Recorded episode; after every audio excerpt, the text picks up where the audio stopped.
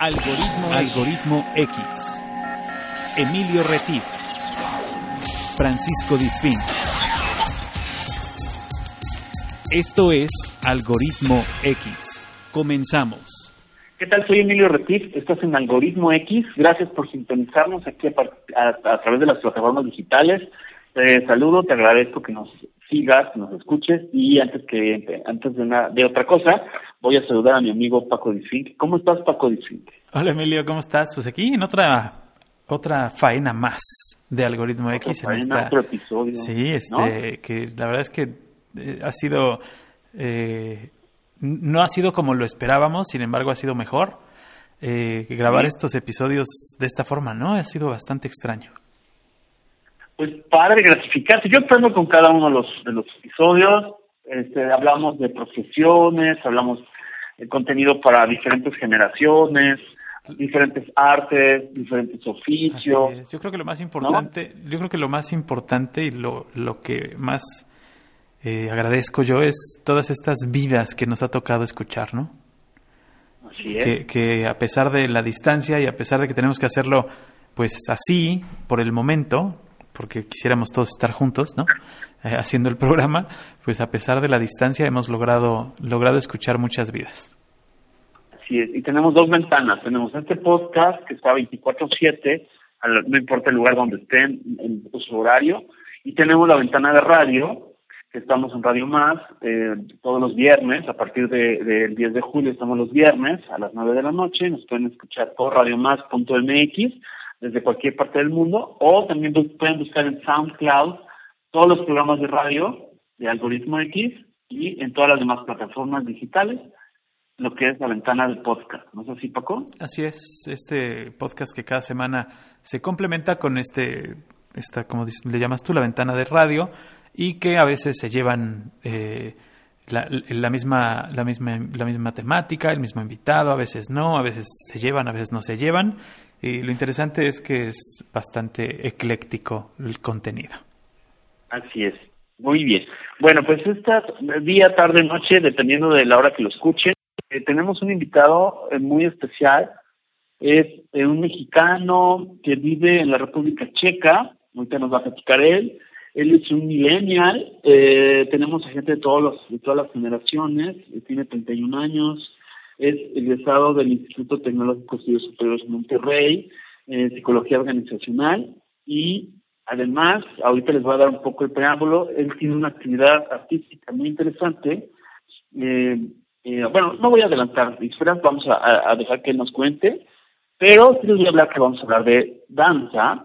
Y la danza, ¿qué es la danza? Son ejecuciones o movimientos al ritmo de la música, para expresar emociones y sentimientos y una de las primeras manifestaciones artísticas que ha habido en la humanidad. Eh, su procedencia lingüística es del francés danser, que antiguamente se decía dancier y significa justamente eh, moverse al ritmo de la música. Y bueno, este nada más como preámbulo, tenemos eh, que, bueno, no sé si están de acuerdo, ahorita nuestro invitado nos dirá, el origen de, de la danza de la danza clásica, porque hay danza clásica, danza contemporánea, etcétera, eh, se da hacia el siglo XV, pero también si nos analizamos la línea del tiempo en alguna infografía por ahí que busquen en internet, van a ver que de las pinturas rupestres ya había algunas expresiones que se pudieran interpretar como gente que danza y que se asocia con la casa.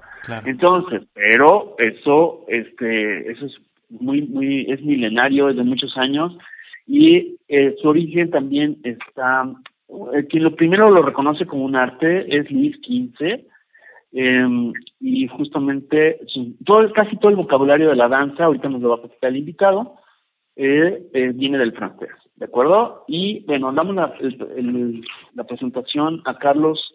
¿Cómo estás, Carlos? Buenas, buenas tardes, Buenos días. Carlos Ruiz, ¿verdad? Sí. Muy bien. Qué gusto tenerte aquí en el programa. Primero que nada agradecerte que nos des, nos des chance de hacer esta, este enlace para que la gente que no conoce acerca de ti, pues te conozca y la gente que quiere escuchar acerca de danza, pues lo haga. Muchas gracias a ustedes por invitarme. Yo encantado de compartir mi experiencia. Ahorita estoy en México, estoy muy contento de estar Ajá. acá. De visita un rato. ¿Te tocó la pandemia aquí o llegaste después de la pandemia? No, llegué hace dos semanas, a la mitad de la ¿Cómo está por allá el asunto? Pues ya más tranquilo, ya más tranquilo. Este, estuvimos encerrados seis semanas, este, trabajando desde casa, pues entrenando y haciendo acondicionamiento. Y ya volvimos a, a trabajar poco a poco con todas las medidas y este, antes de venir justo tuvimos ya función en el Teatro Órale. Chico, que es- sí, Qué padre. Sí, sí, sí.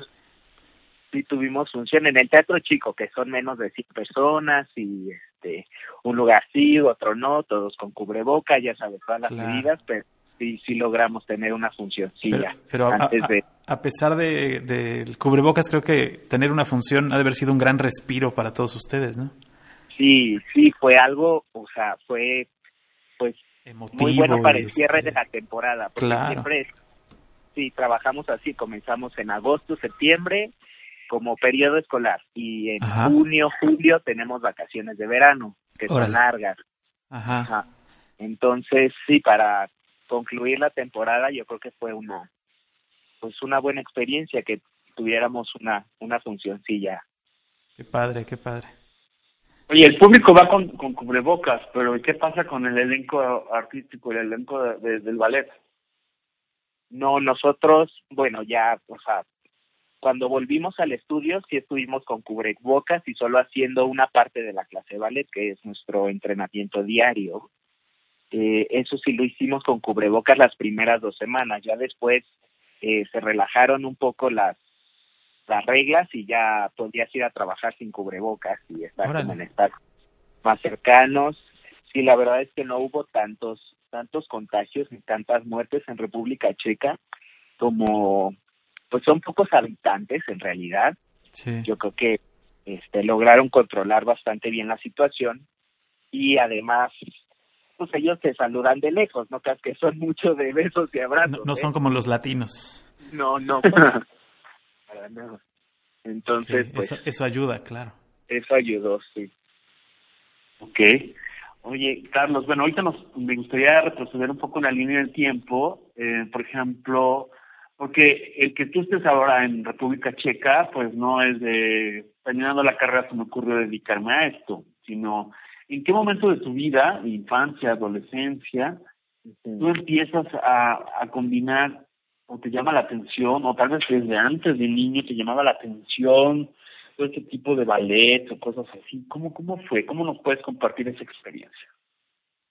Yo cuando estaba chico, desde muy chico, la verdad, este, tuve interés por la danza. Tengo dos hermanas. Una es un año menor que yo y la otra eh, diez años le llevo.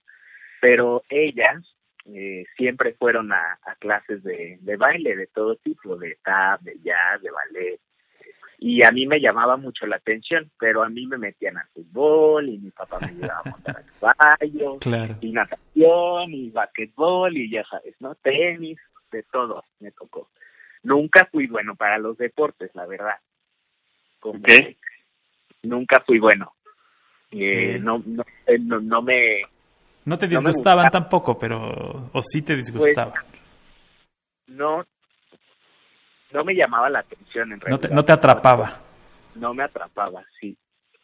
Eh, y sin embargo, sí, o sea, me encantaba ir a los ensayos de mis hermanas, en la casa de pronto me ponía a bailar o así, eso Claro. que siempre, siempre me gustó, pero de niño no, como que no me, no me lo inculcaron, Claro. pero yo lo, o sea, cuando entré a la prepa, eh, había un grupo de, de jazz de la prepa que yo empecé a tomar clase con ellos y entré al grupo y todo, ya que estaba pues, más grande, que podía como tomar un poco más de decisión sobre lo que quería. Este, pues así fue como como empecé en la prepa, en grupos de, de jazz de la prepa. O sea, era más, este, lo que, el jazz es más danza contemporánea, ¿no? El jazz, no, el jazz, o sea, es, tiene más combinación de danza contemporánea y moderno, eh, pero se da por eh, el estilo más de las obras musicales. ¿Los movimientos son los mismos o son similares a la danza Son- clásica? Eh, son proviene cierto lenguaje y la Ajá. técnica del ballet, Sí. pero son más explosivos, Ok. eh, sí, con por posiciones cerradas, ocupan como más para espectáculos eh, claro. eh, tipo sí musicales o Lo que vemos en lo que vemos en los así musicales de Broadway, por ejemplo. ándale ¿De eso ese tipo? jazz así y también o sea ahora ya para los artistas hacen más como hip hop y estilos más jazz funk y eso pero antes también lo que se bailaba no sé para los bailarines de Yuri o los bailarines de Ajá, Gloria Trevi sí, y sí. eso lo que eso eso es el estilo jazz tal Ok. cual así como fue surgiendo digo Ok. a raíz también de la música jazz del en Estados. Unidos ¿no? Cuando surgió este género musical, pues también fue surgiendo el género dancístico para este estilo de música. Ok, pero de niño, ah, o sea, eso fue en la prepa cuando empezaste el grupo de jazz, o en el- empezaste en este grupo, pero de niño te llamaba la atención, no sé, eh, alguna obra clásica o alguna cuestión de ballet clásico, o que te hubieran llevado a Cascanueces, o no sé, alguna de estas eh, eh, puestas en escena, que te hubieran dicho, que te hubieras pensado hacia tus adentros, ya me vi, yo quiero estar ahí. Teníamos la película de del Cascanueces con el New York City Ballet, me acuerdo. Ajá. Y, eh, eh, y me encantaba, o sea, la música, la danza de los rusos, yo me ponía a, a imitar los pasos así, a saltar y todo, como Claro.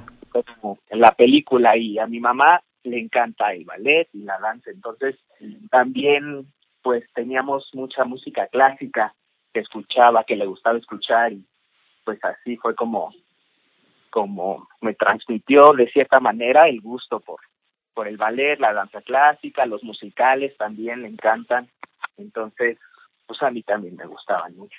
Sí, claro. Ok, entonces ahí tenías de alguna forma, por la parte de tus hermanas, por la parte de tu mamá, como como que esa visa para para que no se no te detuvieran en esa en ese sueño, ¿no? Así lo entiendo, este, de una forma, órale, va, a pesar de que nos compartes que te querían llevar a básquetbol o a fútbol o a todo este tipo de cosas y no te hacía muy feliz, de alguna forma tenías la visa por parte de tu mamá para que cuando vieras el cascanueces pudieras andar brincoteando y este, haciendo tus eje- ejecuciones y todo esto. Sí, sí, realmente, pues mi mamá no no tenía como mayor prejuicio hacia hacia la danza sobre pues, son- con los hombres y eso, entonces, pues sí, fue como, pues cuando decidí en la prepa fue como, ok, ya, o sea, está bien, haz una actividad física, mantente ocupado, aparte de la, de la prepa, o sea, como que sí, me- hubo cierto apoyo por parte de, de mi mamá y pues al final de mi papá también. Claro, sí, pues bueno, digo, ya, ya donde manda capitán. ¿no? Ándale, ándale. Sí, claro, sí, en México vivimos un matriarcado, técnicamente hablando, aunque digan que somos un país machista, Exacto. sabemos que técnicamente aplica el matriarcado, ¿no es así? Oye, y después, después de esta, de esta incursión que tienes tú en, en, en el bachillerato, de acercarte a la danza y de que ya, pues prácticamente se te abren las puertas a poder hacer esto, ¿continúas durante tu licenciatura, durante tu carrera haciendo danza?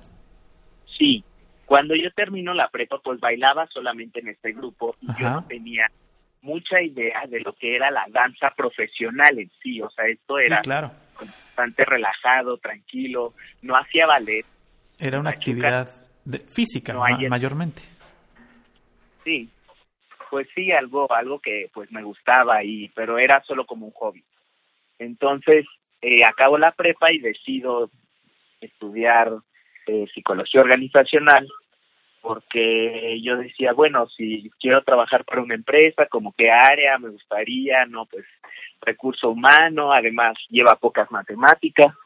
Este, Huyendo de las matemáticas desde chico. Dale. y ya me fui a la Ciudad de México a, a estudiar esta esta carrera y me fui este, al TEC de Monterrey, campus Ciudad de México. También escogí este campus porque tenía muchísimos talleres de danza y también un grupo representativo que llamaba la atención. Eh, entonces fue como pues seguí continuando con pues con con mi hobby, ¿no? En ese momento. Sí, claro, no, no, no lo dejabas fuera de tu, de tu área, no lo dejabas fuera de tu zona. Este, digamos que, que, buscaste una zona de confort también donde estudiar. Ándale. ¿No? Así es. Okay. Y estos talleres, por ejemplo, ya en la universidad, ¿seguían siendo con el enfoque de jazz o seguían ya teniendo ya este, más clásico? a tomar un poco de todo, un poco de todo. Tomé hip hop, eh, llegué a tomar folclore por ahí, que me encanta. Nunca lo pude aprender bien, pero me encanta la danza folclórica, este, jazz lírico. Bailaba muchas horas. Yo creo que bailaba más de lo que iba a la escuela. Ok. Pero el ballet siempre fue como bastante fascinante, bastante fascinante para mí, desde la música, como la estética, obviamente, o las historias, los ballets me, me encantaban. Entonces, y fue que empecé como a averiguar qué clase, otras clases podía tomar de ballet o dónde más podía tomar eh, ballet que no fuera en la universidad. ¿Y como a los ¿te metiste alguna academia de ballet? Sí, sí, como a los dos años que, que llevaba de, de la carrera, encontré esta academia, la Academia de Ballet del Pedregal. Okay. Con una amiga por una amiga de la universidad que me dijo, oye, siempre necesitan nombres para clase de padedé, que es este, pues, tueto, en mi academia, no sé qué, y dije, va, pues voy a darme una vuelta a ver qué tal. Claro. Fui y me encantó, me ofrecieron beca, este, Órale. para y sí, porque casi no, no había hombres, sí, sí es cierto que siempre necesitan nombres para las academias, falta, claro. los festivales, y ahí conocí al maestro Enrique Alamillo, Ajá. que él pues me aconsejó que me entrenara a diario en ballet, que para bailar ballet tienes que tomar clases todos los días y además me dejó como muy en claro que yo tenía talento para dedicarme a la danza profesionalmente, que si lo quería hacer y de verdad me, enfocaba y me entrenaba, eh, lo iba a poder lograr.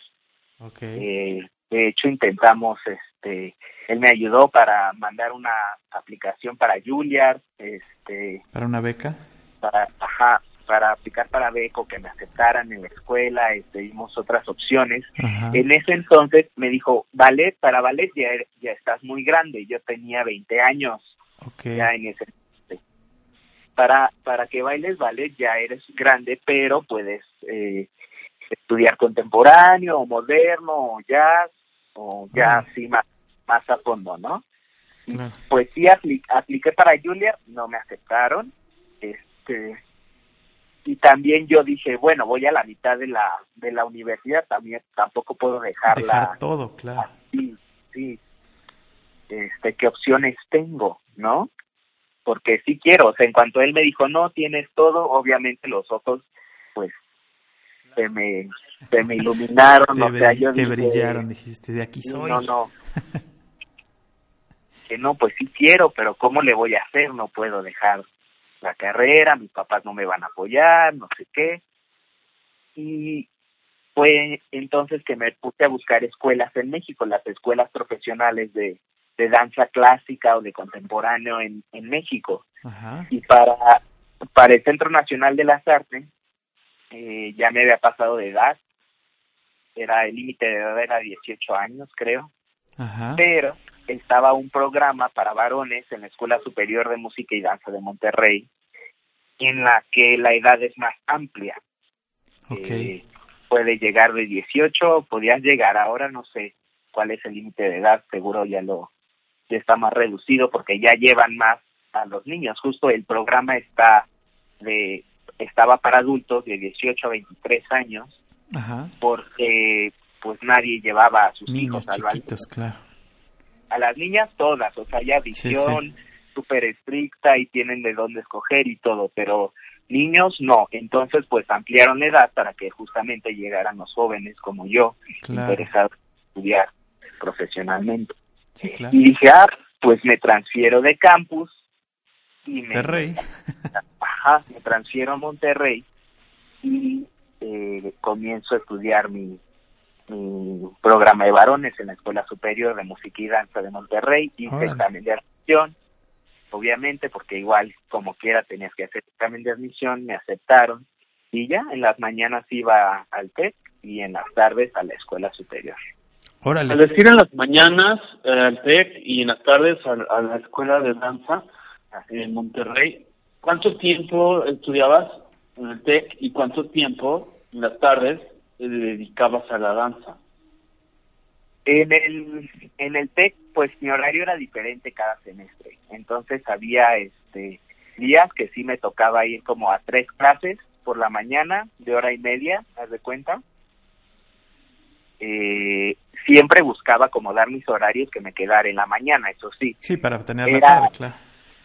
Sí, eh, hice una relación especial con mi director de, de carrera, él sabía perfectamente mi situación y me ayudaba muchísimo a la hora de hacer horarios, siempre me este los cuadrados de buscar las materias o me dejaba los grupos abiertos o así para que yo estudiara en las mañanas en el TEC.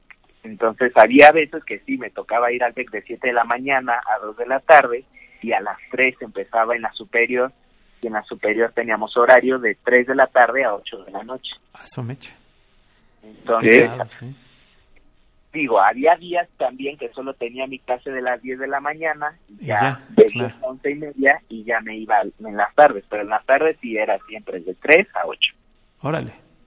es bastante hace rato comentabas, por ejemplo, distinguías entre tomar clase y entrenar, que cuando en la época de, de Enrique Alanillo que nos mencionaste, ah, o sea, tienes una parte teórica también, o sea, te dicen, oye, esto es este tipo de ballet y es este tipo de pasos, teóricamente o de pizarrón o como se diga, y la parte de entrenamiento tiene que ver con estiramiento o, o ¿cómo, cómo es? Digo, para los que no, yo no tengo ni idea, nunca, nunca he tomado todavía, sí tengo dos pies izquierdos, pero, por ejemplo, ¿cómo es? O sea, ¿llevas una parte teórica y otra parte física o cómo es?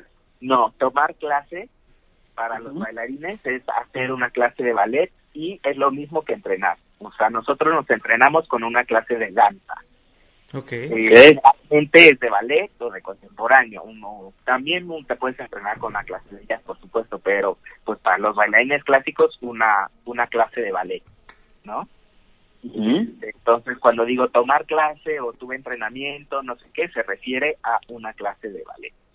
Entonces así es como en la escuela superior sí llevé materias teóricas, que es una licenciatura también.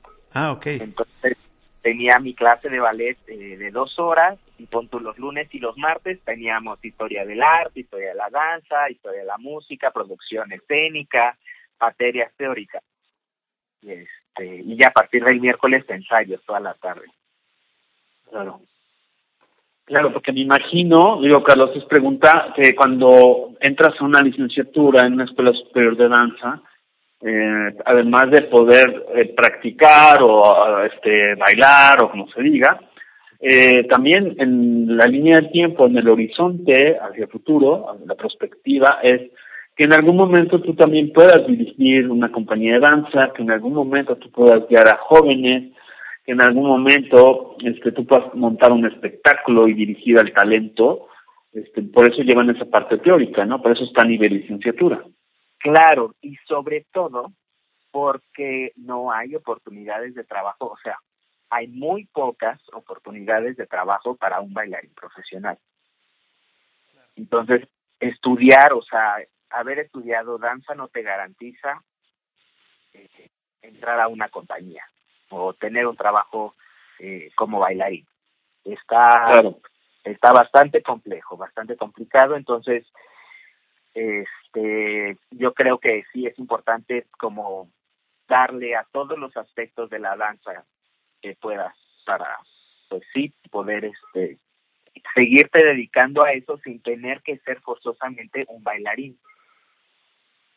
Claro Ok, bueno, y en ese momento, en ese tiempo en que estás en Monterrey, estás eh, combinando las dos actividades académicas, este, digamos, de tu carrera de psicología y también tu parte académica de danza, eh, tú ya imagino, no tengo el gusto de conocerte personalmente, pero me imagino, con lo que llevamos de charla, eh, que tú ya tenías en tu radar, en tu mente, eh, ese siguiente paso, es decir, hacia dónde voy terminando mi carrera y terminando este paso por Monterrey. Yo pienso que tú ya tenías en el imaginario hacia dónde querías seguir. Esa meta.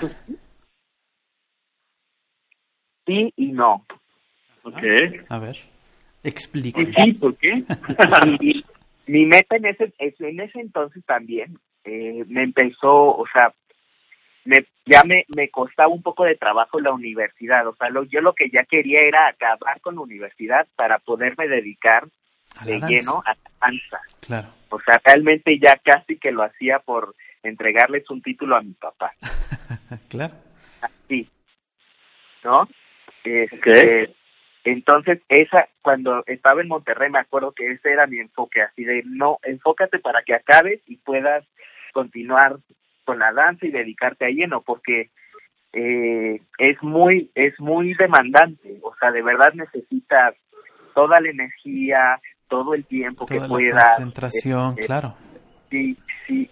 Entonces, ese era como mi enfoque. Aún así, siempre quise, pues, o sea, entrar a una compañía de danza. Eh, en Estados Unidos, yo sabía que había más eh, compañías y compañías chicas, grandes, medianas, de, de neoclásico, contemporáneo. Sí. Entonces, también uno de mis enfoques era como me encantaría bailar en una compañía chica o mediana en Estados Unidos, ¿no? Y eh, si puedo bailar en México, pues también me hubiese encantado eh, pertenecer al Ballet de Monterrey o a la Compañía Nacional de Danza en la Ciudad de México, también. Que en su momento lo llegué a intentar, Claro. Y eran visiones para, para aquellas. Y este, pero sí, a Estados Unidos me, me llamaba la atención. Eh, Ok. bailar en una compañía. ¿Y las, las audiciones que hiciste para Monterrey o para el de- Ballet de México son muy difíciles o están muy este muy saturadas? Pues sí, sí están difíciles, o sea, hay, pues cada año te ha de liberar como uno o dos contratos Ok. Acaso, bueno, en Ballet de Monterrey no creo, ¿eh? En Ballet de Monterrey es que tienen el, aspirantes y luego los dejan esperando un año o dos antes de contratarlo. Ah, Entonces tienes que llegar ahí como aspirante y aguantarte sin sueldo, o sea, trabajarles Órale. así por un año y medio, dos años antes de que te den un contrato que no te creas que el Sí, super salario y el super seguro, la super no. O sea, Y la es como sí. realmente con mucho amor a- al arte. así, así.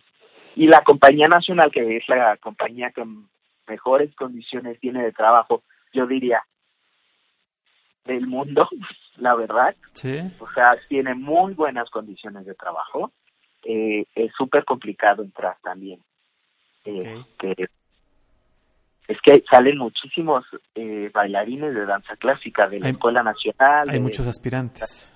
muchos aspirantes y te digo, se, abri- se abrirá un contrato al año, dos, Claro.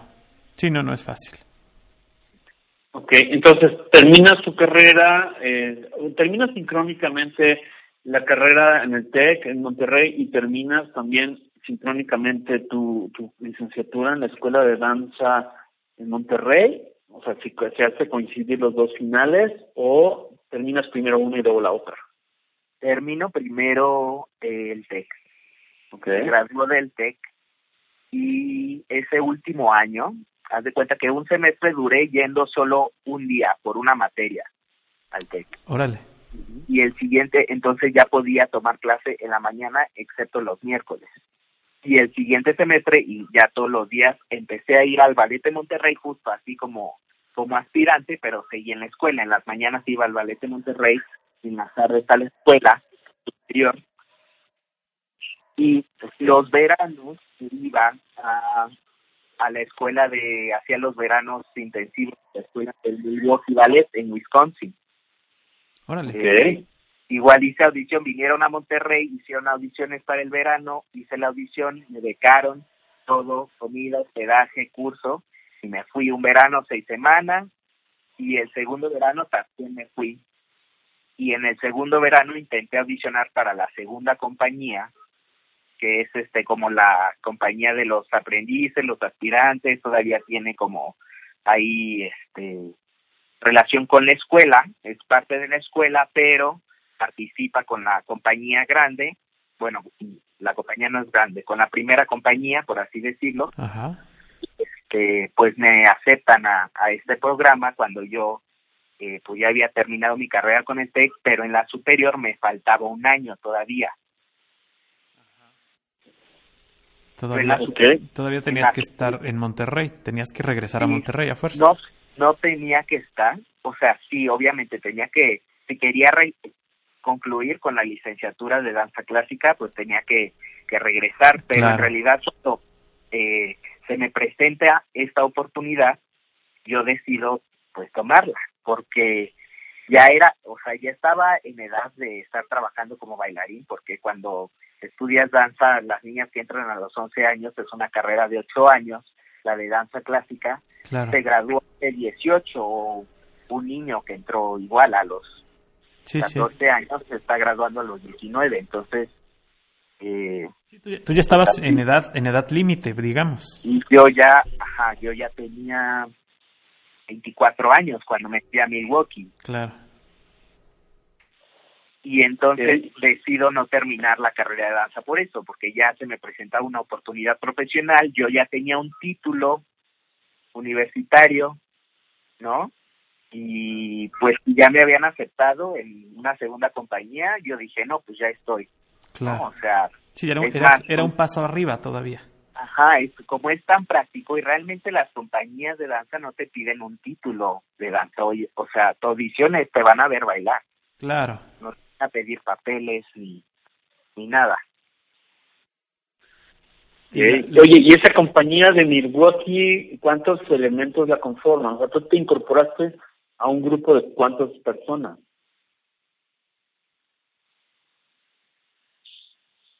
Éramos, yo creo que entre 18, no me acuerdo exactamente, entre 18 y 22 en la segunda compañía y en la primera compañía son como 16.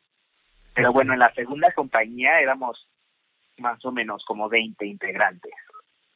¿Y de diferentes nacionalidades? Sí, sí, había de todos lados, o sea, tenía compañeros japoneses, una francesa, este, americanos obviamente, o bueno, gringos, este, sí, y de diferentes escuelas, eh, reconocidas internacionalmente. Esta chica de Francia era de la, de la Escuela de la Ópera de París, había una chica del English National Ballet School, eh, había gente del Washington Ballet, del San Francisco Ballet, o sea, de las top, top, top mundial. Claro. De las más reconocidas. Bolshoi en Brasil, sí, de las más reconocidas. Eh, tenía compañeros, eran muy buenos, muy buenos. Ese año fue muy, muy buena la segunda compañía, me acuerdo que todos nos decían. Y pues ahí andaba, yo echándole ganas. ¿Cuánto Muy tiempo, bien. Oye, y, estuviste allá? y- ¿Cómo? ¿Cuánto tiempo estuviste por allá? Un año- un año en la segunda compañía. Este, y para la primera compañía no me contrataron. Es un programa de un año. Ese, al Ok. que me fui. Ajá. Y pues sí, lo que aspiran todos pues también es ser parte de la, de la, La primera, compañía. claro. Ajá. Y, y, pues no, no, no me tomaron y me regresé a México, a la Ciudad de México. Ajá. Pero en ese año ya hiciste presentaciones o, o, o cómo estaba el tema, o sea, ya se montó algún espectáculo o alguna cuestión con público o, o todo era a nivel nada más preparar, prepararse. No, ¿Cómo fue esto? sí teníamos funciones siempre. siempre este es parte elemental eh, tener funciones entonces teníamos funciones por parte o sea la segunda compañía tenía su propio repertorio y tenía sus funciones más lo que nos tocaba bailar con eh, la primera compañía, más estos programas de caridad que hacían. Hubo un tiempo que todo enero, febrero y marzo ibas por las mañanas, dos o tres veces a la semana, ibas a hospitales, a escuelas, a, a hogares de ancianos, este, a dar función. Entonces, todo el tiempo era, pues, sí, dar función y bailar para un público y en el teatro y súper ocupado ese año también. Así fue bastante, bastante pesado. Okay. pesado, pero, pero padre. ¿Cuál es el recuerdo más grato en cuanto a la, el espectáculo donde participaste en Milwaukee? O sea, ¿cuál es lo que digas, wow, esto es, valió la pena el boleto, valió la pena el esfuerzo, todo? O sea, el recuerdo más importante de esa etapa. de funciones te diría que la que tuvimos en el teatro hay una función que tenemos en el teatro donde bailamos este pues muchas cosas de este de este coreógrafo de Michael Pink que es el director de Milwaukee Ballet es un inglés que tiene ballets súper bonitos eh, hicimos de él la obra que se llama cómo se llama algo de los pescadores, no me acuerdo exactamente el nombre en inglés, pero este ballet fue como muy representativo y esta función también, así en el teatro. Y pues de funciones yo creo que me quedaría con, con esa experiencia y de ese año, la verdad es que hice pues amigos bastante bastante grandes, o sea que a la fecha pues continúo con el contacto. Conocí, de hecho, tuvimos otro mexicano y yo, de Veracruz, justamente. Ah, sí. Israel, García. Este, yo creo que de ese año, o sea, eso sería como lo que, rescataría mucho, como mis amistades y esta función que tuvimos en Cuando estuviste allá en Estados Unidos, ¿fueron tus papás a verte? Sí, ¿Sí? Sí, fue mi, mi mamá y una de mis hermanas. Ajá. ¿Cuándo fueron?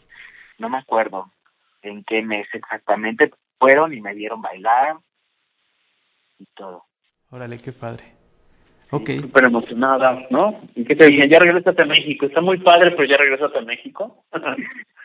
pues casi, casi, ¿eh? ok. ¿Y qué pasaba por tu mente? O sea, ¿me regreso a México o cuál es la siguiente escala o hacia dónde voy? ¿Qué pasaba en tu mente y cuál fue la siguiente este aduana que pasaste? Pues no quería regresarme a México. Estuve haciendo audiciones. Eh, he de haber hecho como unas nueve audiciones en Estados Unidos. Y sí hubo compañías que estuvieron a nada de contratarme, pero el tema de la visa de trabajo para los mexicanos allá también es un tema. Es un tema que pues muchas compañías no no te contratan si no tienes permiso de trabajo o una residencia. Entonces, ¿por qué? Eh, eh, significa más dinero, es todo un proceso, un proceso legal muy complejo, tienen que pagar abogados, entonces prefieren este, claro, por la parte más fácil, que ya esté, que ya sea alguien que está autorizado, que él ya hizo su papeleo, que ya está este, nacionalizado, que ya tiene green card o lo que sea, ¿no? Y con lo que sobra nos bailarines. Exacto. Entonces sí dije, no, pues me regreso a México, este, voy a tomar clase a la compañía de Guadalajara, que me dé el director, quiero tomar clase también en la compañía nacional, este, fui a Guadalajara, me acuerdo, regresando a Milwaukee, lo primero que hice fue ir a Guadalajara. Ajá. Ahí hay una compañía de danza clásica mediana que está, está bien, la compañía. Fui y tomé clase, hablé con el director y me dijo, pues si quieres venir a la audición, tenemos audición en dos meses, pues date una vuelta. Eh, y ya, fue todo lo que me dijo. Después me fui a la Ciudad de México, este, y ahí hice audición para un proyecto en la UNAM que se llamaba eh, Danzando a Márquez en la UNAM. Era un homenaje a Arturo Márquez. Eh, Era un proyecto de cuatro o cinco meses. Este, venían siete coreógrafos a montar las obras de Márquez y íbamos a tener funciones por en, la, en todos los teatros de la UNAM y también en Querétaro tuvimos y en el Teatro de Lisa Carrillo en el Estado de México y era un era un proyecto bastante bueno. Hice la audición y me, me agarraron. Ahí entonces dije, no, pues por estos cuatro meses ya tengo ya tengo trabajo. Ok. ¿Y luego qué pasó? O sea, más o menos, o sea, ya los ya te daban un ingreso más más acorde a tu nivel, a tu experiencia, ya podías llevar una vida más cómoda o todavía no. Sí. Sí. Okay. Sí, con este proyecto fue que empecé como a poderme sostener económicamente. Este, a pesar de que fue muy corto, pues el salario e, estaba bien. Y después, eh, pues así casi se acaba de terminar, agarré otro proyecto igual de cinco meses para hacer Bella Durmiente en el castillo de Chapultepec. Ok. Muy bien. Entonces, igual, o sea, el salario ha aparecido y el trabajo igual, al mismo horario, entonces, pues estuve ese año completo trabajando en estos dos proyectos que yo le llamo que es mi año de freelance en la Ciudad de México, porque Claro. pues trabaja el proyecto. Y me entrenaba aparte y seguía así. Este, ese, ese año también fui a hacer una audición a, a Canadá, a Toronto, para una compañía que se llama Ballet Organ. Igual me ofrecieron este ir en verano para hacer audición, para, o sea, fui a hacer la audición y Sí. me dijeron, no, pues ven en verano, te queremos ver más, este, a ver si para la compañía. Eh, apliqué para beca y solo me dieron como el 70% y pues al final no podía como seguir, ¿sabes? Invirtiendo. Yo quería ya un, sea, Ya. seguir. Claro, ya vivir, ya vivir de ya eso, no que me- no pagar para vivirlo, ¿no? Sí, sí, sí, exacto, exacto. Sí, sí. Entonces, después de Bella Durmiente me fui a Puebla, a una compañía de ballet y circo de México se llama. Ajá. Eh, ahí estuve ocho meses bailando bien, o sea, bailaba mucho, me acuerdo, tuvimos eh, funciones en Querétaro, ahí en Puebla, y bastante interesante el proyecto porque combinaban el ballet con el circo. Ok. Tipo, sí, tipo Cirque du Soleil, pero con danza. Ándale, así, con ballet, así, el, el, el lago de los cisnes y con tu la danza de los cisnes eran bailarines, pero Ajá. luego eh, la danza española en el castillo eran las chicas circenses, las artistas de circo en el candelabro, haciendo los Ok, actos, ok. Así. Estaba, estaba interesante, me gustaba. Eh.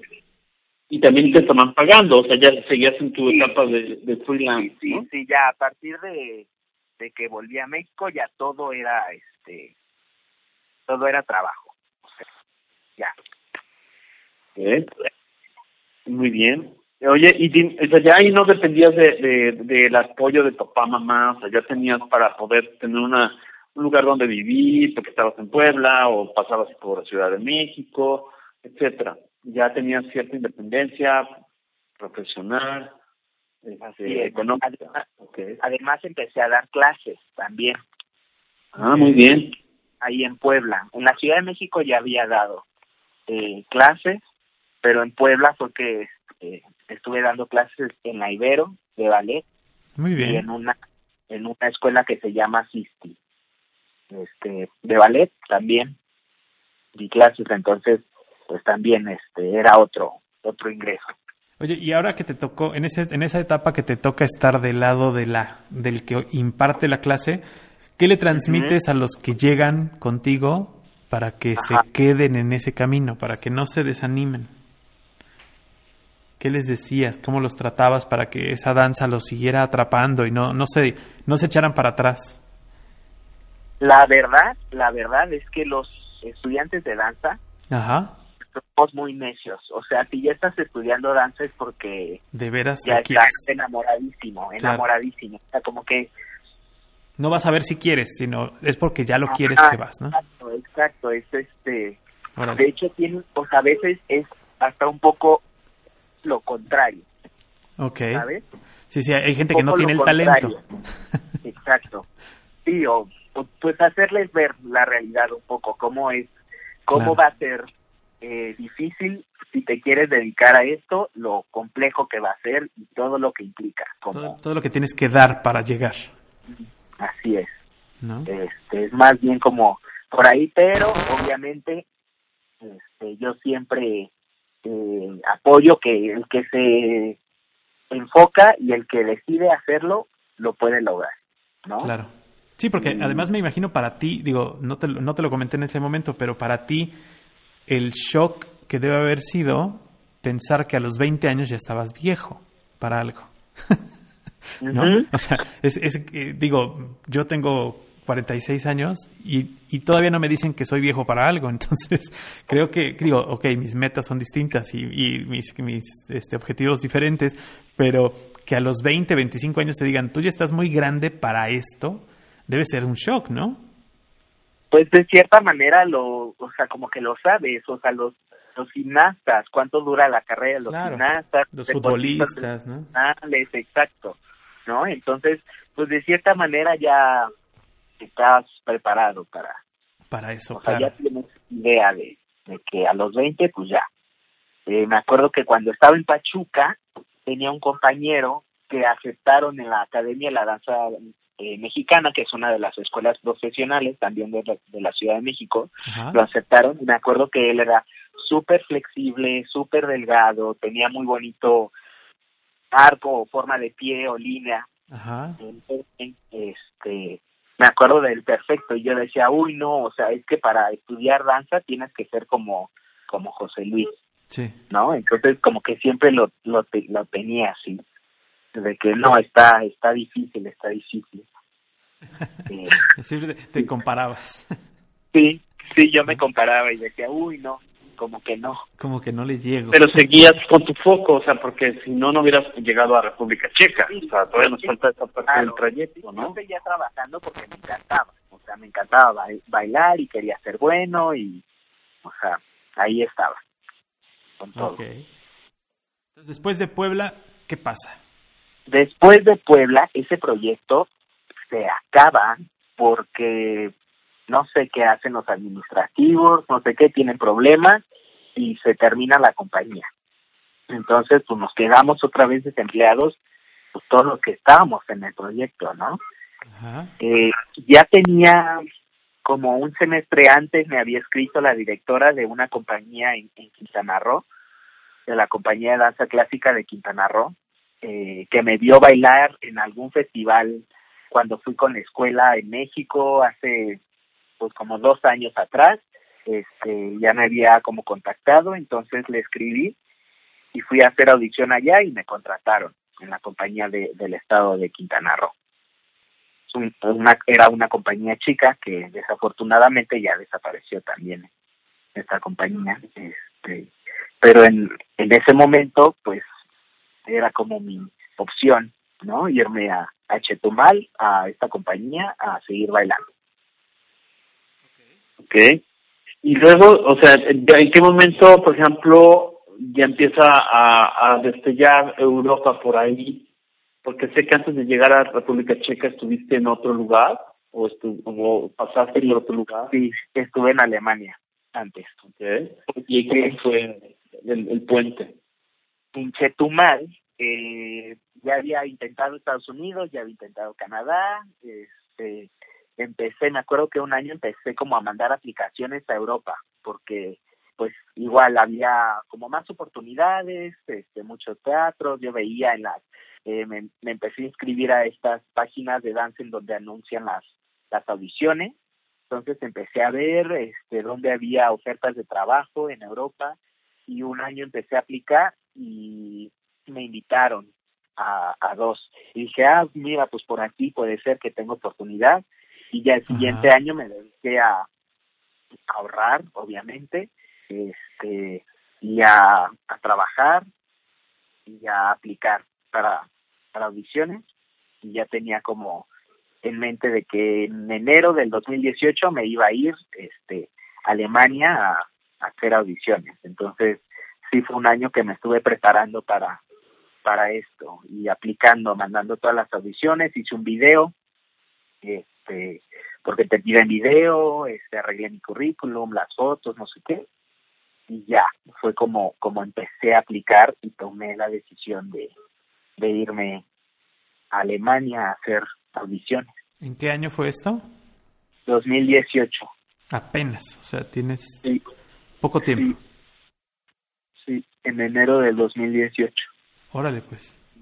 O sea, entonces, además de prepararse, eh, seguir con la disciplina, me imagino, porque tienes que seguir pues tu propio entrenamiento, tenías que seguir tu propia dieta, seguir haciendo toda esta parte. Y luego la parte administrativa, no sé, me imagino que lo hacías tú, lo estoy leyendo entre líneas, o sea, tú haces la aplicación, llenar los formatos, mandar la información. Claro, no vas- no vas por parte de una video, Sí, sí, sí, tú todo tienes que, pues sí, que... Que abrirte el paso, tu que abrirte propio- las Tu puertas. propio manager, por Claro. así decirlo. Claro. ¿no? Entonces, claro que pues la universidad, o sea, el TEC, para todo esto, pues me funcionó perfectamente. O sea, desde redactar un mail en inglés, el currículum, cómo dirigirme a los directores, o sea, Claro. Sí, no, no, no Pero cómo tenías- organizarte tú, ¿no? O sea, las bases de una carrera de psicología organizacional también es cómo muevo todos estos engranajes y cómo no pierdo de vista el que te- yo quiero seguir en esto y, exacto. este, y, y hago, hago todos estos puentes pasando por Quintana Roo, siguiendo por Puebla, o sea, todas estas escalas hasta llegar a Alemania y República Checa, ¿no? ujú, ujú.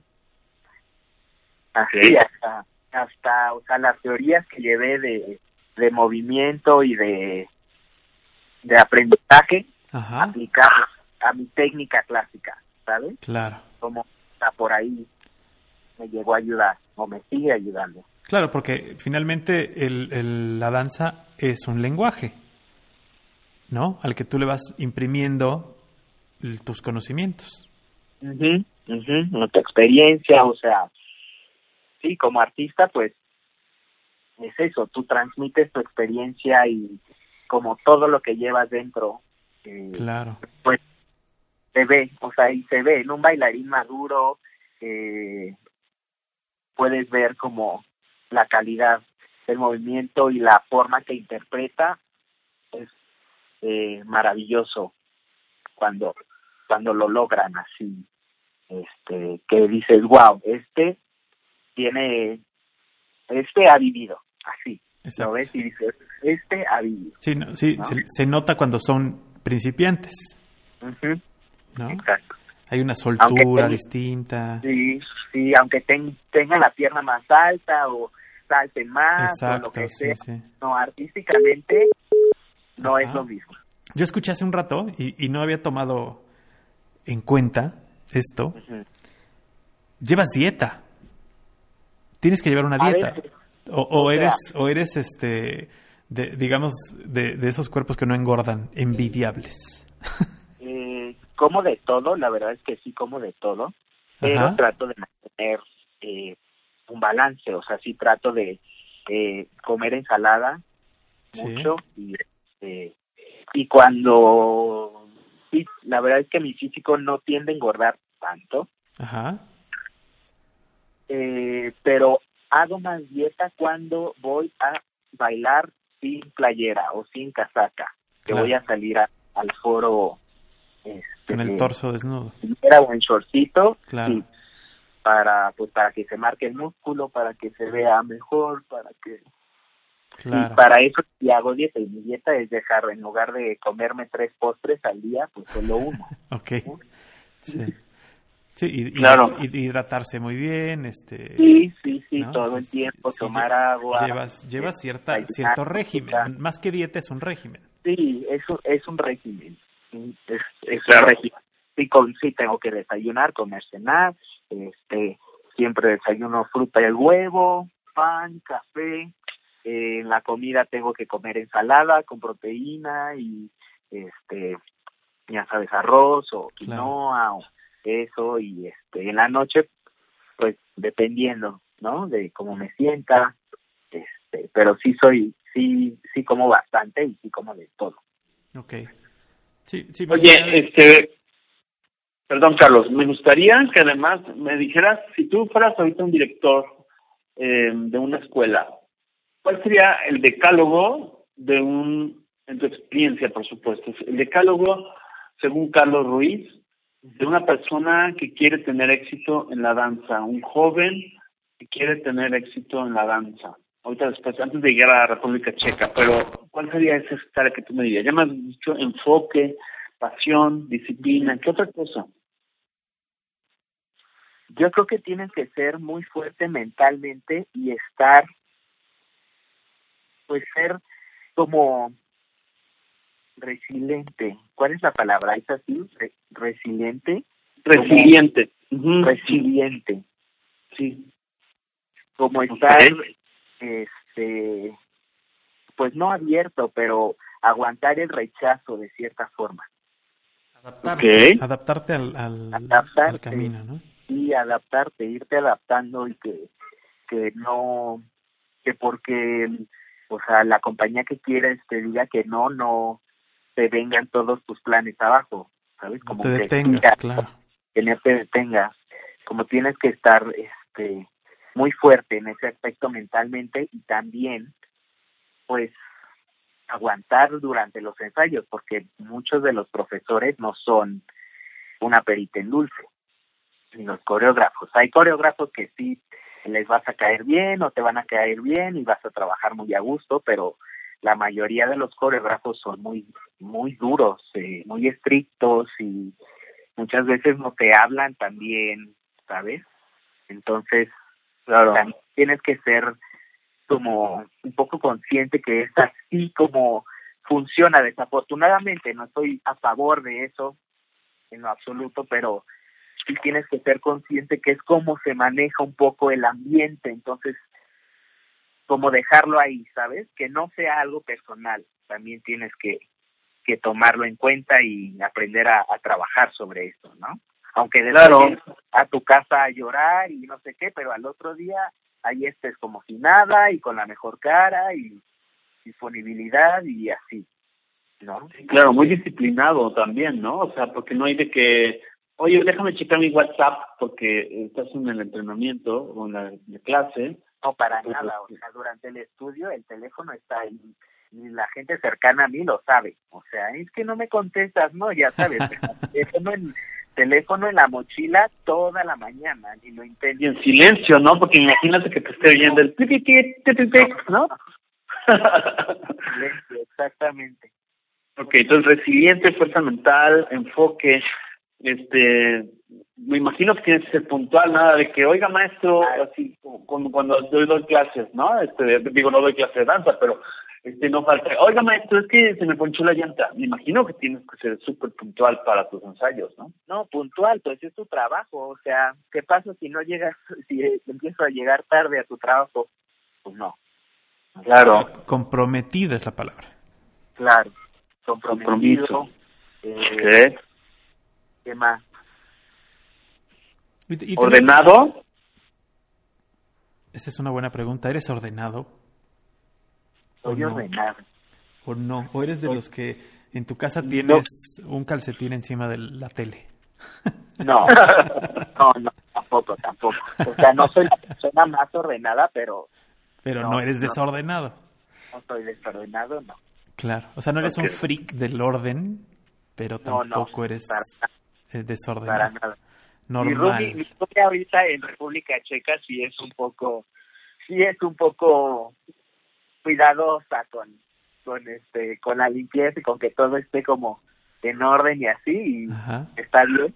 Este, lo, lo trato de mantener así en el, este, en el departamento, pero no, o sea, tampoco nada, nada loco nada, de, extremos.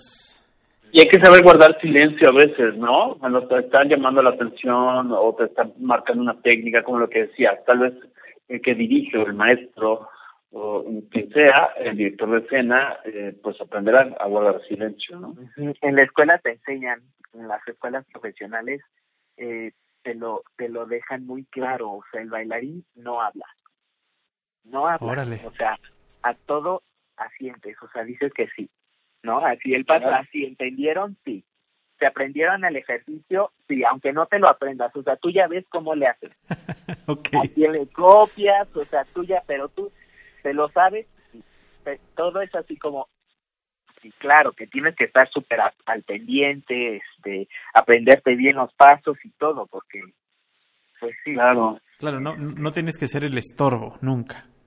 Ándale. ¿No? Eh, eh, la piedrita en el camino siempre va a ser molesta para el maestro, para el coreógrafo, para la persona que está poniendo el, trabajo. A tus compañeros también es así como hay. Es como respeto, este, ¿no? tarde o este no se lo va para el otro lado. Porque pues, además o sea, lo estás haciendo y si el otro va para el otro lado o está haciendo cualquier cosa, pues también te, desconcentra, ¿sabes? Aparte, dentro de tu foco no vas a decir, bueno, pero ¿por qué me regaña a mí si el otro también se está equivocando, no? No, para nada. Mírelo a él. Para nada. casi militarizado la onda. O sea, es contigo el asunto, o sea, no es acusar el otro. tú, o sea, no puedes decir, aunque se equivocó el otro, pero te fue la culpa del otro, pero te regañaron a ti, tampoco. Te la guardas, te la guardas hasta la salida. Te la guardas, te la guardas. A, menos lo hecho, a menos que... A lo hecho pecho, dicen en mi pueblo, ¿no? O sea, sí, o sea, a, a pechuga y, y, y, guardando silencio y un poco militar, así como, sí señor, no señor, ¿no? sí, casi, casi. ok, muy bien, perfecto. Oye, y cuéntanos, este, la parte de cómo llegas a República Checa y Alemania y todo esto. Pues te digo que me, que me decido irme a audicionar, ya vendí mi coche, este, me voy y ya tenía tres audiciones programadas este, en en Madrid, en no sé dónde, y decido irme a Alemania porque es el país que más oportunidades de trabajo tiene. Cada ciudad tiene un teatro, una compañía de danza, una orquesta, así hay Como que están más organizados, ¿no? Así es. Y eh, digo, Berlín, pues la capital de Alemania, es fácil de ahí moverse a otras partes de Europa, no sé qué, y estoy en Berlín ocho meses buscando trabajo. Durante estos ocho meses me empiezan a salir proyectitos, me invitaron a dar unas funciones con una compañía chica y en Berlín, este, me, me sale otras funciones de algo más contemporáneo que aparte llego y me enfrento con que en las audiciones en Europa todas te piden audición de contemporáneo también, o sea, no solo tu clase de ballet, porque las compañías allá también tienen un repertorio de moderno y contemporáneo y es así bastante, bastante completo, bastante actualizado. Entonces, pues yo tenía pocas, sí había bailado un poco de neoclásico y moderno, pero pues me faltaba. Entonces empecé a entrenarme también en contemporáneo, ¿no? Conseguí un lugar en donde podía entrenar gratis allá, empecé a moverme, este, y empecé a hacer audiciones por todos lados. Este año hice audición en, en Madrid, fui a Rumania, en Ámsterdam, en Londres, este, este, en República Checa, no para esta compañía, pero para otra, en República Checa, a donde más me tocó ir. Este, o sea, sí anduviste muy, muy movido. Sí, sí, en chinga, o sea, lo que iba, buscándole. claro. Buscándole, buscándole, buscándole, sin dejar de entrenar, eh, sin dejar de cuidarme, ¿sabes? Porque igual, pues ya te imaginarás, este, la fiesta en Berlín, o sea, Sí, claro.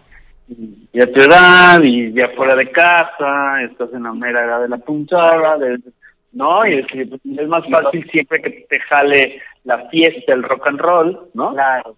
Y los bailarines, pues somos, este, no todos, obviamente, pero pues nos gusta también celebrar y... La pachanga, claro. Ajá, ajá, ajá. Sí, para la pachanga tienen la lámina delgadita, yo lo sé, yo lo sé. Entonces, pues igual fue algo, algo complicado que hay que aprender a balancear y todo. Afortunadamente, este, pude conseguir algunos proyectos, no sé qué, y eh, la primera audición que hice fue para Ballet Magdeburg. en enero, cuando recién llegué, fue un, un director que conocí en México y me dio su tarjeta y me dijo, si vas a ir a Alemania, escríbeme.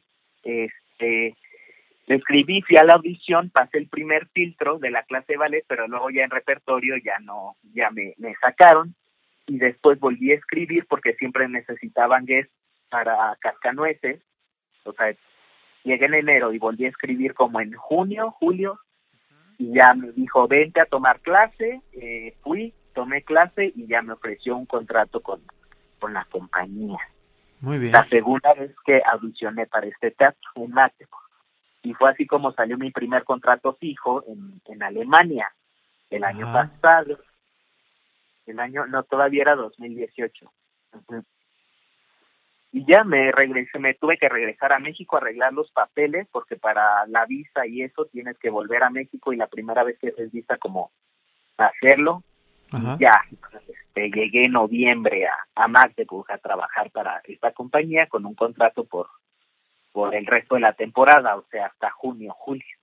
Y entonces, pues ya se acercaba el fin de mi contrato y yo estaba un poco renuente a hacer audiciones otra vez porque ya todo el año pasado, todo lo que había gastado, todo, ¿sabes? Como, era como no, Invertido, todo- claro. todas las veces que me habían dicho que no, como era, yo estaba un poco estresado y renuente. Ah.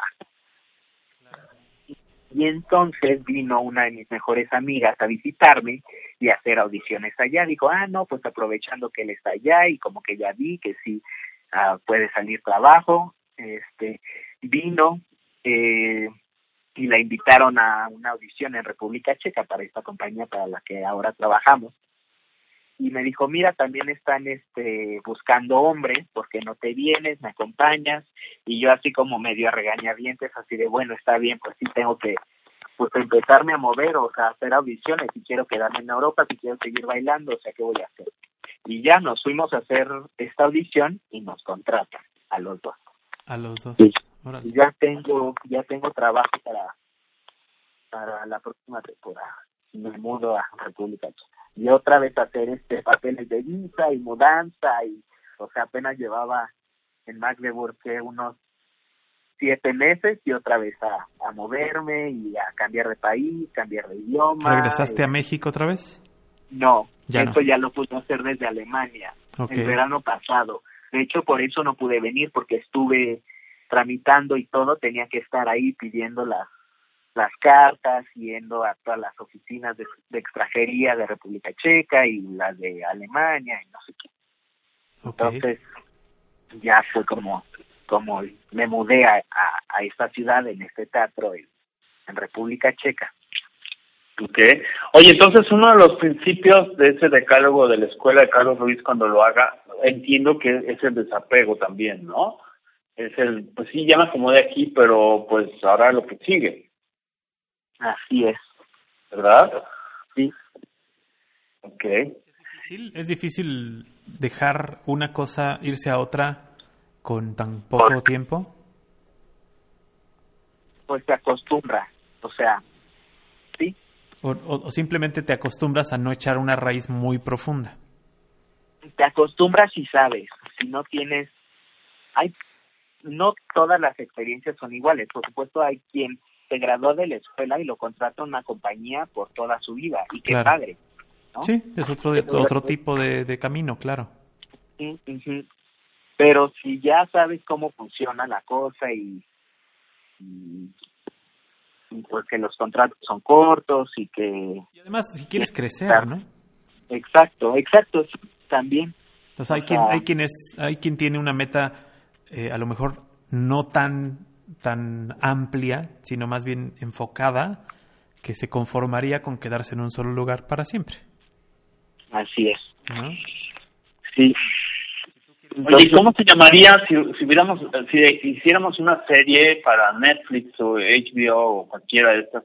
¿Cómo se llamaría la serie de la vida de Carlos? ¿Cómo se llamaría esa bioserie de todas estas aventuras y convicciones y búsquedas? Sería como miniserie porque está muy chamaco, hombre. No, pero pues es que, oye, es muy chamaco, pero este, este, se dice poco, se dice rápido, pero todo lleva un proceso, ¿no? No, claro, tiene un super currículum. Eh, no sé, no sé cómo le pondría. Eso sí me, me tengo que poner a pensar. sí, ¿eh? porque digo, no vaya a ser que llegue un productor y diga, yo te escuché y quiero hacer la película de Carlos. Estaría padrísimo. Es que yo pienso que tienes mucho contenido que compartir. Tal vez alguien más lo va a escribir por ti, etcétera. Pero yo creo que para los jóvenes mexicanos, otra vez, eh, hablando un poco, tratando de hacer una síntesis de todo lo que hemos charlado, por ejemplo, en México no es común que los chicos, los pequeños, puedan entrar a una clase de ballet, ¿no? eh, los más, tal vez ahora diferente, pero este, los más jóvenes, o sea, todo eso tiene muchas, muchas vertientes, seas o no seas eh, un danzante profesional, o sea, tiene muchas lecciones de vida. Para mí, me estás dejando una gran lección de vida, de tenacidad, de flexibilidad, no solo en las, en las ejecuciones de ballet, sino en la vida este, esa búsqueda, ese enfoque, pues yo creo que para la parte organizacional que tú vas a manejar como psicólogo organizacional como en algún momento de tu vida, también, ¿no? Sí, sí, o sea, yo lo, yo lo veo como, pues, es lo que siempre quise, como no hubo eh, durante todo este proceso una noche en la que yo me fuera a dormir y no pensara, quiero bailar en una compañía o mi sueño es bailar en una compañía o ya quiero estar en tal compañía o así. O sea, todas las noches eh, me acostaba y decía, yo quiero bailar, yo quiero bailar. Claro, lo, tenías, muy claro, lo tienes muy claro. Sí, sí, eso fue como lo que me realmente me, me llevó a, a, todo esto y que todo lo demás fuese como adaptándose a. Entonces, ok, sí, obviamente es difícil eh, moverte y estar abierto a, a cambios y cambios de ciudades y este, muchas veces no tener como la comodidad o estabilidad económica este, que ya una persona como, pues, yo sé que hasta 30 años ya, quieras o no, no son, ¿sabes? Como pues no es lo mismo, ya quieres ciertas cosas, un poco más de estabilidad, entonces tienes que sacrificar como esta parte también, o sea, las relaciones personales también, ¿no? Sí, se, se complican, claro. Complica todo esto, todo esto, entonces, pues sí tienes que tener bien claro qué es lo que es lo que quieres y si vas por eso al 100 o no. Claro. Claro. ¿Y qué es lo que quiere Carlos de aquí a, no sé, a 10 años? O sea, ¿cuál sería su, su, su plan de acción? Es decir, seguir en la compañía checa, hacer la presentación, pero a la vez consolidarse como, como un director de una escuela, eh, que forme nuevos talentos, que transfiera los conocimientos. No sé, me imagino que tu mente, tu corazón también trabaja todas estas historias paralelas, ¿no? Claro. Claro, claro. Eh, por ahora me gustaría eh, seguir bailando un poco lo que de mi cuerpo, porque sé que ya no me quedan tampoco tantos años como como bailarín. Este, digo, depende de cada quien y que también cuides tu cuerpo y todo eso, pero este sí me gustaría comenzar a, a forjar otro, pues, otra vertiente, como como tú lo dices. En noviembre comienzo a estudiar una maestría en línea. Órale, qué padre. Ahora me tocó la, la cuarentena, pues obviamente me puse a pensar en así en, todo esto, tiempo de este, dije, no, pues me puse a investigar y este, voy a estudiar una maestría en Arts and Cultural Management, se llama. Muy bien. qué, qué bien. Con la escuela de Business, Rome Business School.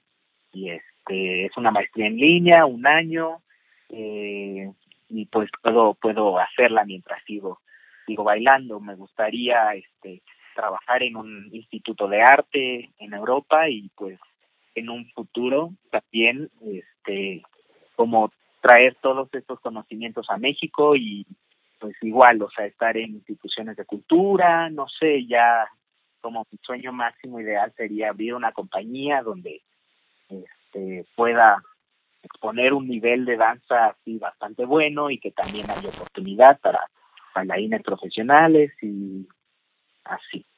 Ok. Oye, eh, por ahí se me pasó a preguntarte, Diego, dentro de todos estos movimientos que has tenido y los países por los que has pasado, ¿hubo algún acompañamiento por parte de las embajadas, del gobierno, de algún apoyo o hiciste todo tú solo? Sí, tuve apoyos. Tuve una beca, la, la del FOECA, del Estado de Hidalgo, para irme a Milwaukee.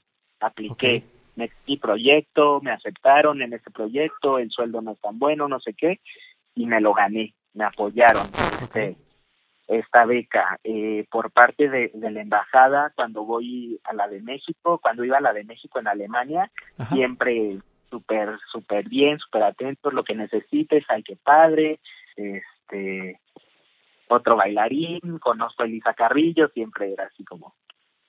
El referente. El referente, sí, sí, y pues sí, o sea, como este tipo de apoyo. Eh, con el con el cónsul en, en Alemania también, así descríbeme cómo te ven tus obras, cómo te fue en México, no sé qué, como ahí mantenemos un, Oye, qué padre, qué bien. Claro, muy bien. Oye, una pregunta, por ejemplo, para los mexicanos o la gente que nos está escuchando, eh, ¿hay algún medio algún soporte en streaming o en alguna plataforma donde puedan ver la, la, la puesta en escena que vas a, a, tener o que están teniendo ahora, aún con la pandemia? ¿Debe haber algún canal de acceso para ver estos espectáculos en plataformas digitales? Eh, los ballets no están completos tal cual. Están, está la página del, del teatro, en donde anuncian y están este pues los previos de las obras, no sé si están compartiendo completos, pero si quieres, este, al rato te, te mando los, los links de, de la página y algunos videos en YouTube que hay de, del teatro y de los ballets. Perfecto, muy bien.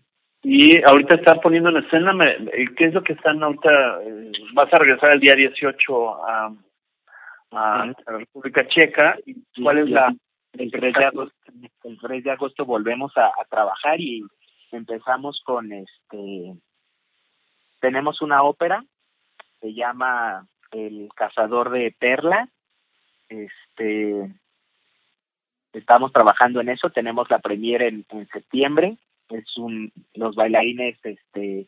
Es como danza hindú eh, combinada con contemporáneo y tenemos antes de que nos nos mandaran a nuestra casa por la pandemia estábamos a semana y, media de estrenar un ballet este, que se llama Los siete cuervos que es una historia checa como un cuento de hadas checo este también estamos eh, trabajando en eso para para estrenarlo Órale. Oye, ¿el idioma?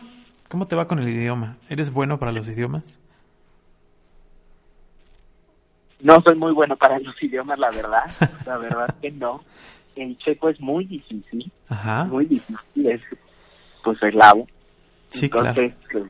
eh, está, está un poco complicado. Ahí voy, ya me sé unas frasecitas y, y eso en la compañía cuando me hablan el checo ya medio entiendo, pero para comunicarme todavía me cuesta, me cuesta trabajo. ¿Usas más el inglés? Sí, aunque en la ciudad en la que estoy casi no hablan inglés ¿eh? tampoco. Órale. Pues más bien, más bien lo que hace, me imagino que más bien no hablas checo, pero mejor checo lo que, como la gesticulación y contextualizo, ¿no? y hago mi propia historia, ¿no? Ajá, señalas del menú, así es, quiero, este, llegas, te así pagas y te asomas cuánto es, te dicen, pero tú te asomas allá a la pantalla para ver cuánto dice.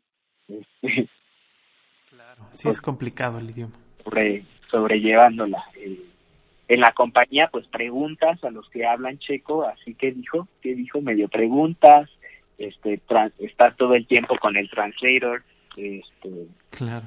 dándole foto y traduciendo a los horarios o todo eso, porque sí, en la compañía todo es en checo también.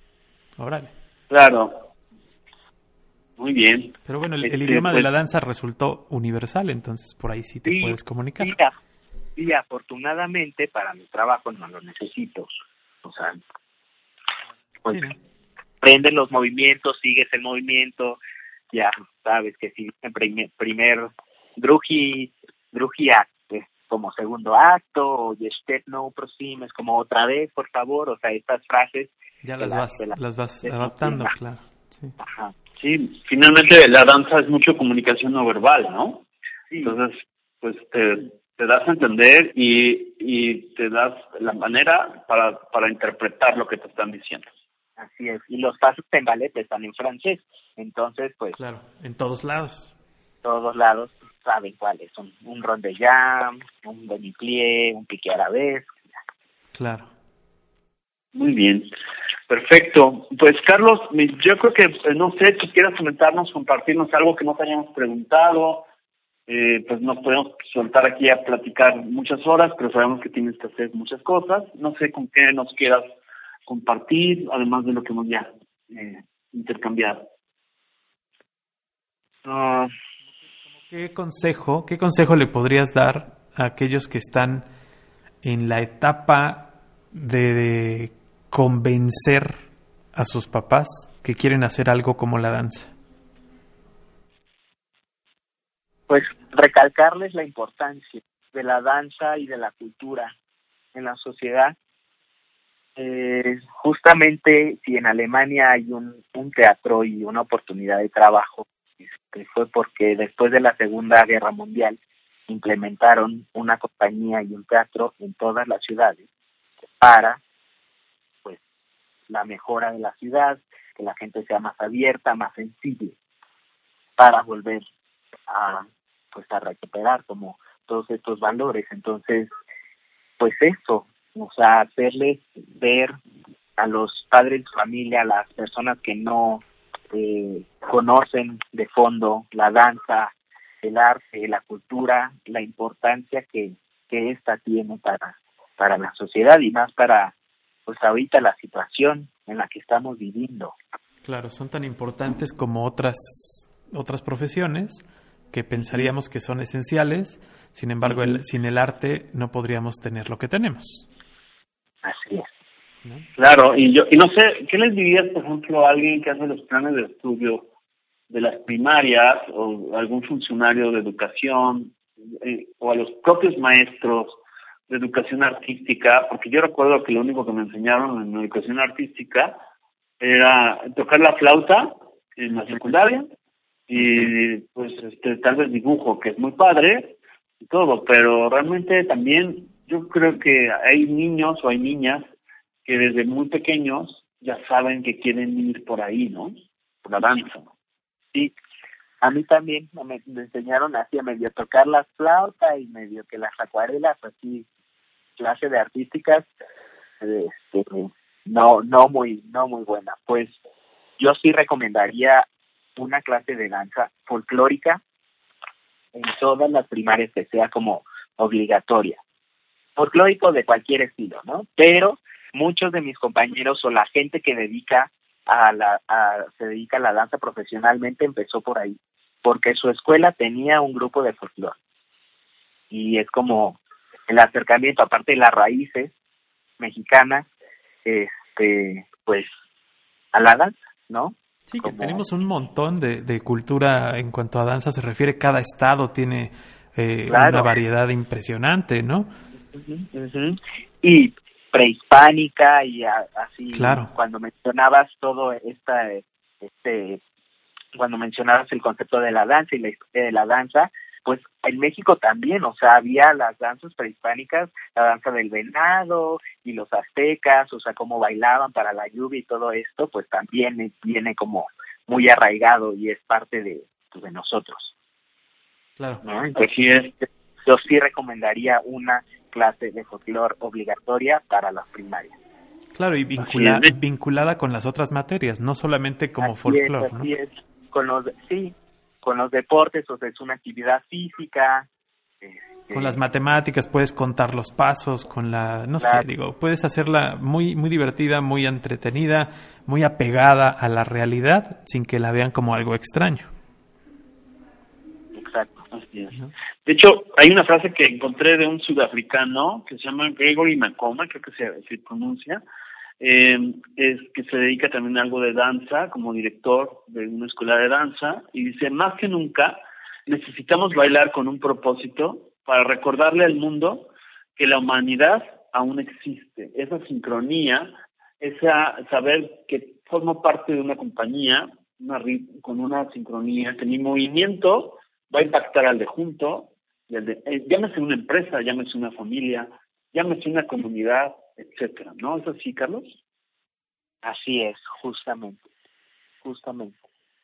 Como la, la comunicación entre nosotros a través de este, este arte, o sea, es parte de nosotros, ¿no? El ritmo, seguir el ritmo, como la expresión corporal, no sé.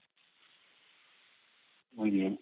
Perfectísimo. Perfecto. Perfecto. Pues, pues Carlos, te agradezco, te agradecemos muchísimo que nos hayas dado la oportunidad de platicar contigo, de conocerte, de dar a conocer a los que nos escuchan tu carrera, que pareciera ah, por tu edad que, que podría ser muy corta, sin embargo es muy, muy grande y, y, muy, muy reconocible todo el esfuerzo que has hecho y que has dejado y que seguramente, este, entre otras cosas, has dejado el nombre de México muy alto.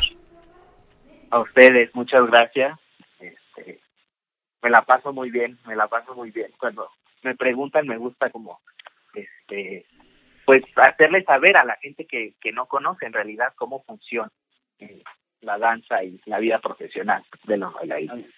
Así es. Y una pregunta, eh, no sé si tengas abierto a la gente, por ejemplo, tu Instagram o lo que sea, o solo es para gente que te conoce. No, que tengo abierto. Yo imagino que puede ser una fuente de inspiración para muchos y también para alguien que esté tratando de montar un espectáculo que diga, yo busco talento latino, busco talento mexicano, busco talento de esa edad, este, no sé si nos quieras compartir alguna red que esté visible al público. Y mi Instagram lo tengo abierto, es eh, mi nombre Carlitos, bueno, Carlitos Ruiz Aguirre. Carlitos Ruiz Aguirre. Ok, perfecto. Perfecto, Carlos. Pues te agradezco mucho este, espero conocerte pronto y te agradezco y le mandamos un saludo a tu tía, Mónica Ruiz, que fue el puente para llegar a ti. Te agradezco mucho y este pues esperemos tener alguna charla próximamente, ahora que estés allá en República Checa, que tengas tiempo eh, para que nos mantengas al tanto. Claro. Vale, claro que sí, muchísimas gracias. Sí, que podamos hacer algún enlace en Zoom, que nos digas cuándo vas a tener alguna presentación, si te podemos ver desde aquí, etcétera, estaría la verdad padrísimo. O alguna conferencia que vayas estructurando y te apoyamos para difundirla, etcétera.